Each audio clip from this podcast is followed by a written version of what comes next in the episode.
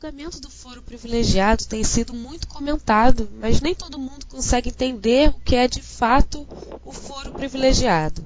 O senhor pode explicar rapidamente o que é e quem tem esse direito? Bom, esse direito é um direito que ele já faz parte da legislação brasileira há muito tempo e tem muito a ver com a cultura brasileira, né? Essa cultura do privilégio. Essa cultura do privilégio, ela não está simplesmente só nas mãos dos políticos. Nós temos um sem número de pessoas com cargos, juízes, embargadores, procuradores, enfim, judiciário, legislativo é, e poder executivo são lugares onde nós temos foro privilegiado. Secretários de Estado, ministros de Estado, governadores, todos possuem um foro privilegiado. Então, essa característica é uma característica que a gente tem na sociedade brasileira já há bastante tempo e que diz, e que diz muito sobre a nossa história. Mostra que nós teríamos uma casta de pessoas que estaria, digamos assim, é, não acima da lei, mas com um tribunal judicial à sua disposição. Né? Agora, uma coisa importante de se ressaltar é que o foro privilegiado também, apesar das pessoas acharem que é algo ruim, também quando foi criado e também ao longo dos anos, ele também tem servido como um farol no sentido de você preservar a possibilidade de punição. Por quê? Porque em certos lugares, onde nós temos, no caso do foro privilegiado para políticos, é, nós temos políticos que detinham no passado o controle total dos estados, ou seja, eles tinham controle de quem eram juízes, procuradores, e assim, se eles fossem julgados por essas pessoas dentro dos seus estados, eles teriam o privilégio de ser julgados por amigos, controlam tribunais de justiça, desembargadores. Então, trazer o foro por prerrogativa de função, que é o foro privilegiado, para Brasília, para o STF, você tirava das mãos dos políticos locais uma jurisdição que os protegia e os colocava é, diante de uma jurisdição federal, onde eles tinham menor chance de fazer, de, de manobrar qualquer coisa a seu favor. Né? Isso foi no passado, mas com a redemocratização, com a introdução de instrumentos meritocráticos, concursos públicos, né?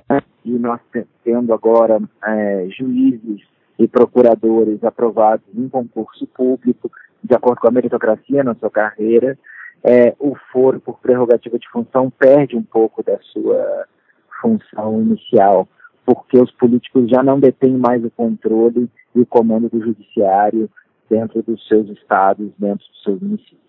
E agora, o que realmente está sendo discutido no STF? Essa votação põe fim à impunidade ou não é bem assim? Não, na verdade não é bem assim. Nós temos uma PEC que está tramitando no Congresso Nacional, que foi aprovada de forma unânime no Senado e tramita agora para a Câmara dos Deputados e está lá para ser analisada, mas ela não pode chegar a uma conclusão enquanto estivermos com intervenção no Rio de Janeiro, porque altera a Constituição. Né? Essa PEC visa acabar com o foro privilegiado para todo mundo. Ou seja, a gente está falando aí de governadores, secretários, juízes, procuradores, enfim, todos os níveis. Ficaria com foro por prerrogativa de função chefes dos poderes, presidente do Senado, Câmara, presidente da República e presidente do Supremo Tribunal Federal. Agora, fora isso, todas as outras pessoas se, se submeteriam à jurisdição comum.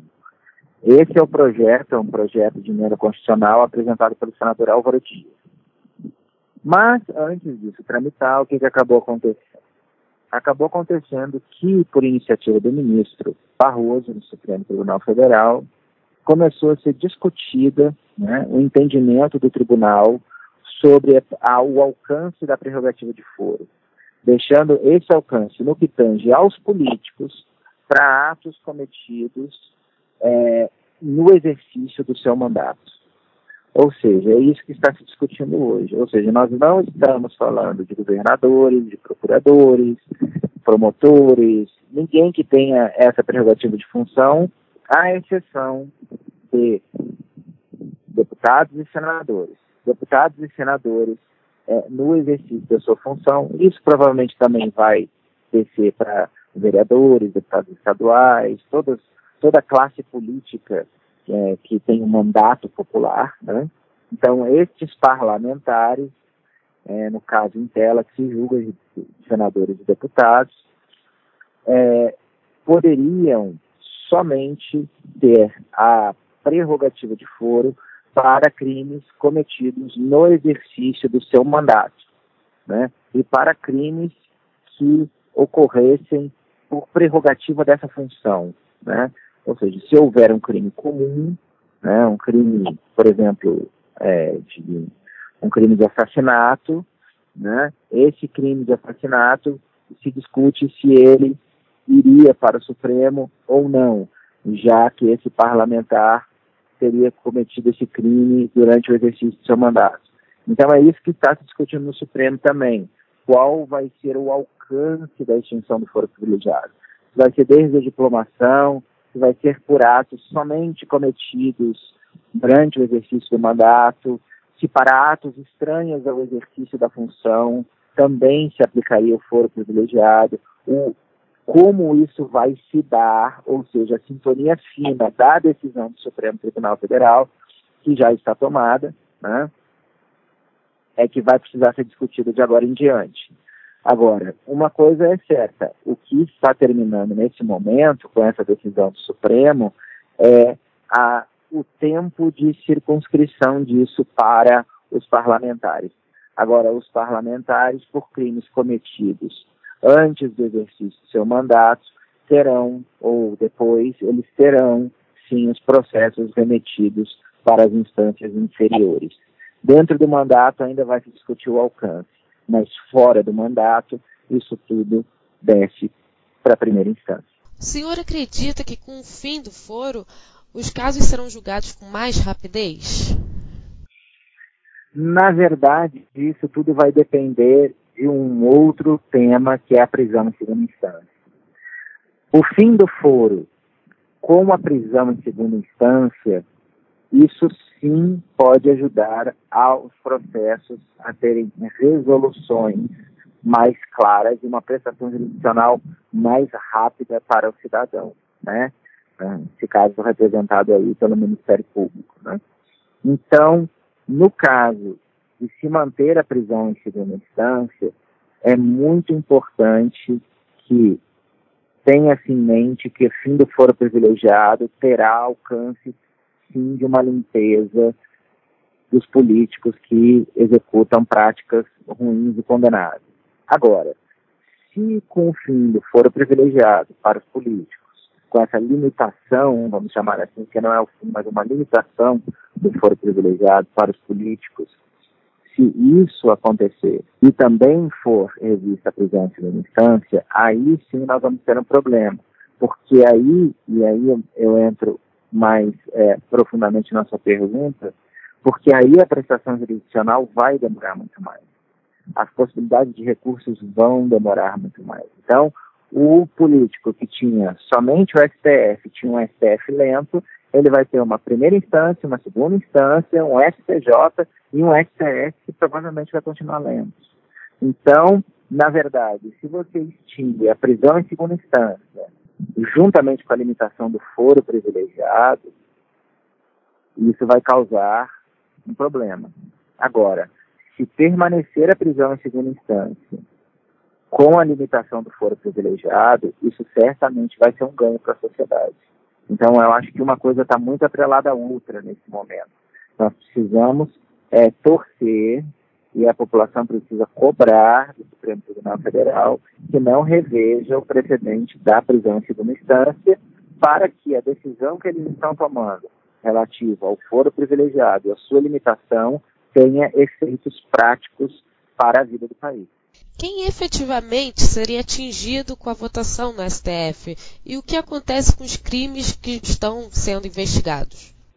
Isso faz parte também dessa sintonia fina que o Supremo vai decidir daqui por diante. Essa sintonia fina que o Supremo vai decidir vai também dizer quais os processos vão descer, se, se investigações vão descer, que já estavam acontecendo, ou seja, o Supremo vai ter que decidir agora como vai se dar o alcance da limitação do foro privilegiado para os processos que já estão lá.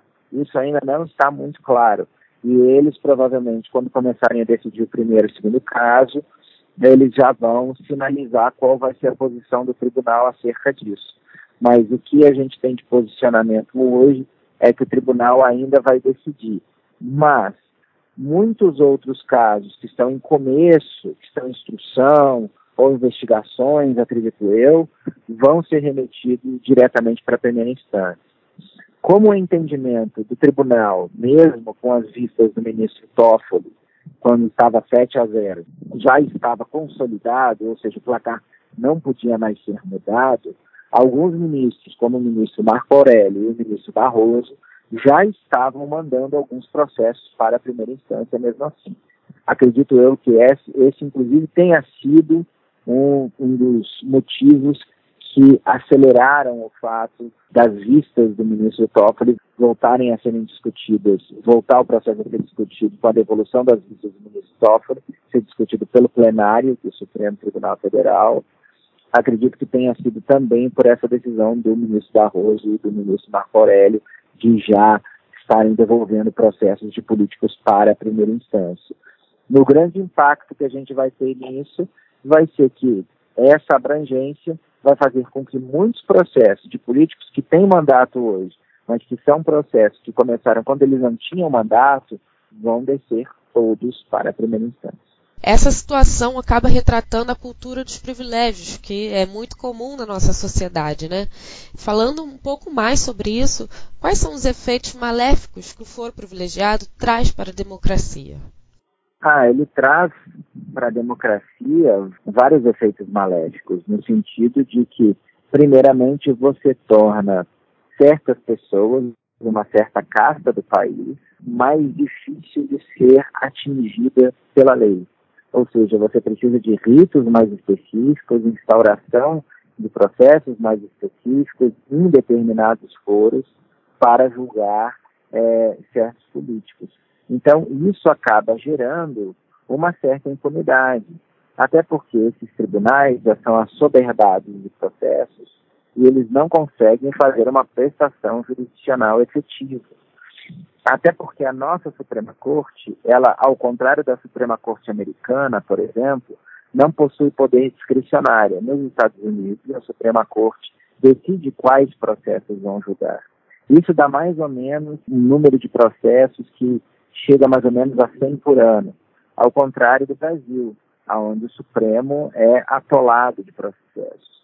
Então, talvez se a nossa Suprema Corte se tornasse uma corte simplesmente constitucional com poder discricionário, conjugando poucos processos e finalizando, como ele está fazendo agora, se, se tornaria uma Suprema Corte com instrumentos mais efetivos, né, como a Suprema Corte americana.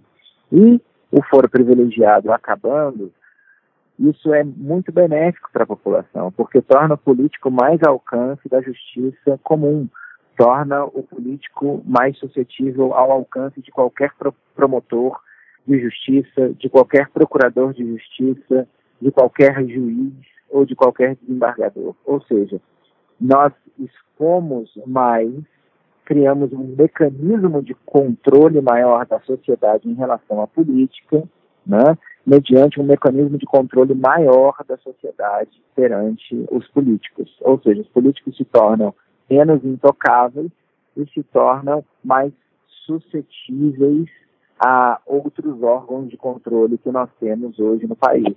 Ou seja, é muito benéfico, porque você tornando eles mais suscetíveis, eles se tornam também, provavelmente, é, políticos mais cuidadosos no trato com a coisa pública. Ou seja, você acaba com muito da cultura da impunidade no país, que com processos longos, com processos demorados, com investigações demoradas, com um tribunal assoberbado de trabalho e de processos, isso tornava a impunidade cada vez mais premente. Mas como eu lembrei, para se acabar com a impunidade, não adianta limitar o foro privilegiado. Tem que ser limitado o foro privilegiado com a limitação que, com o entendimento que nós já temos hoje da prisão em segunda instância. Isso é muito importante, porque senão nós vamos tornar os políticos ainda mais inimputáveis, porque eles terão sem número de recursos e todos os processos deles vão acabar no Supremo Tribunal Federal. Na sua opinião, a justiça é igual para todos no Brasil? Não, sem dúvida alguma, a justiça não é igual para todos no Brasil. O foro por prerrogativa de função é uma característica clara de que a justiça não é igual para todos no Brasil.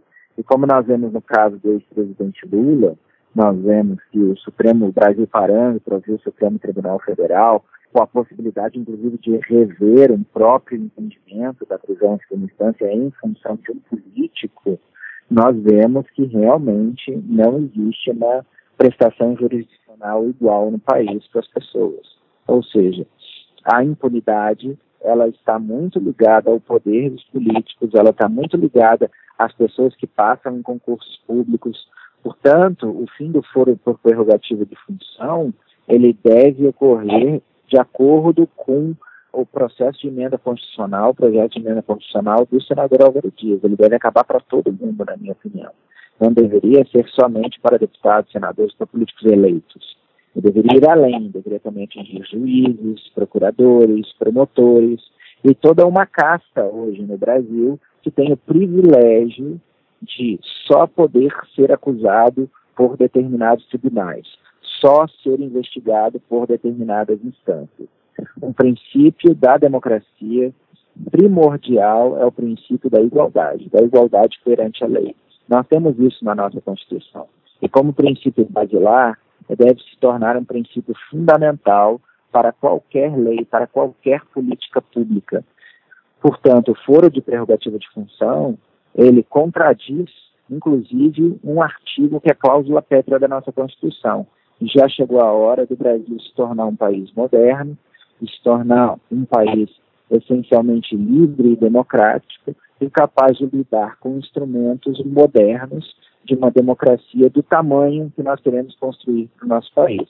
E o fim do foro por prerrogativa de função torna as pessoas muito mais iguais perante a lei, que é o que a gente, enfim, procura.